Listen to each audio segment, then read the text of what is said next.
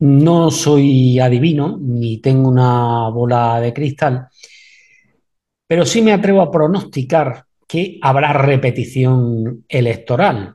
Y si lo hago es por una mera deducción de una información que publicaba el diario El País hace unos días. Eh, sacaba en portada, en el recuadro de abajo a la derecha, el siguiente titular. Feijó sale debilitado de su intento fallido de investidura y en el subtítulo ponía el 48% quiere la repetición de elecciones según una encuesta de 40 dB. Pues bien, ahondando en esa encuesta, vemos que Alberto Núñez Feijó ahora sí lograría la mayoría absoluta con los mismos socios con los que no lo consiguió eh, cuando se quedó a las puertas. Mientras que Pedro Sánchez pierde apoyo, incluso entre los propios votantes socialistas, ya que aumenta el rechazo al pacto con los independentistas y el rechazo a que parte de ese pacto sea la amnistía. Y aumentan aquellos votantes socialistas que prefieren unas nuevas elecciones.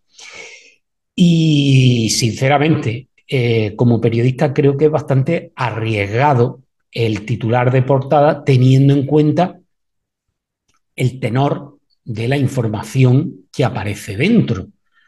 Porque, miren, objetivamente, fruto de esa encuesta, el titular debía haber sido el contrario. Sánchez sale debilitado. En definitiva, y ahí va el análisis, el país trata de debilitar la imagen de Feijóo como paso previo a una convocatoria electoral hacia la que quieren dirigir al presidente en funciones.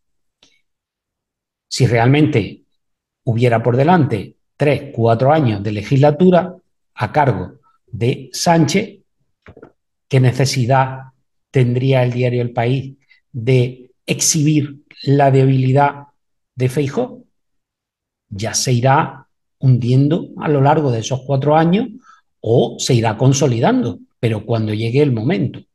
Mire, eh, el país siempre ha sido, siempre se le ha considerado el brazo mediático del Partido Socialista, o, al revés, porque eh, yo recuerdo que a, principios de la transición, cuando el Partido Socialista con Felipe González llegó al gobierno, las lenguas viperinas solían decir que no era que un partido político tuviera un periódico, sino que había un periódico que tenía un gobierno.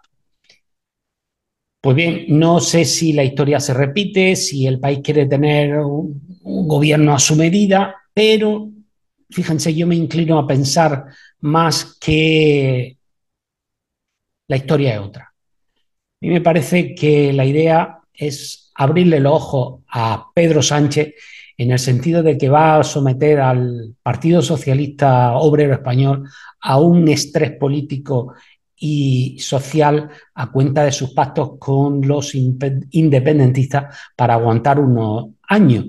Y es un estrés que, según la encuesta, no aguantaría la militancia ni la votancia, si me lo permiten, del Partido Socialista. Tal vez el mensaje al presidente en funciones sea que no pacte, que haya elecciones, que ese no pacto mejoraría los resultados socialistas y que tras la votación estas condiciones para un posible pacto que sería necesario tendrían al Partido Socialista en una mejor posición a la hora de llegar a acuerdos con los independentistas y por lo tanto se dejaría menos pelo en la gatera, si me permiten la expresión. Pero no nos adelantemos. Antes de pensar en unas nuevas elecciones, también hay que tener en cuenta qué es lo que dirá el CIS de Terzano, que es el sondeo oficial del gobierno que suele favorecer al PSOE. Y hay que recordar que según el último barómetro publicado en septiembre, el eh, PSOE ganaría las elecciones con 1,8 puntos de ventaja sobre el PP, invirtiendo los resultados del 23J. Y además, el bloque formado por PSOE y Sumar lograrían la mayoría absoluta.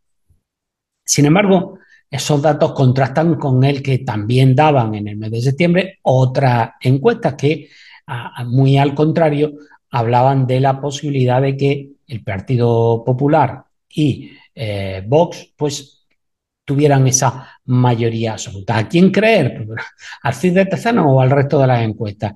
Eso es algo que tendrá que plantearse el propio Pedro Sánchez antes de decidir si arriesgarse a unas nuevas elecciones o pactar con los independentistas catalanes. ¿Qué hará Sánchez? ¿Cederá a la exigencia o convocará elecciones? ¿Se fiará del CIS? ¿Se fiará de la otra encuesta? ¿Escuchará al diario El País? Escuchará su partido. Son muchas las incógnitas que rodean al presidente de gobierno en funciones, pero solo hay una certeza y es que el tiempo pasa.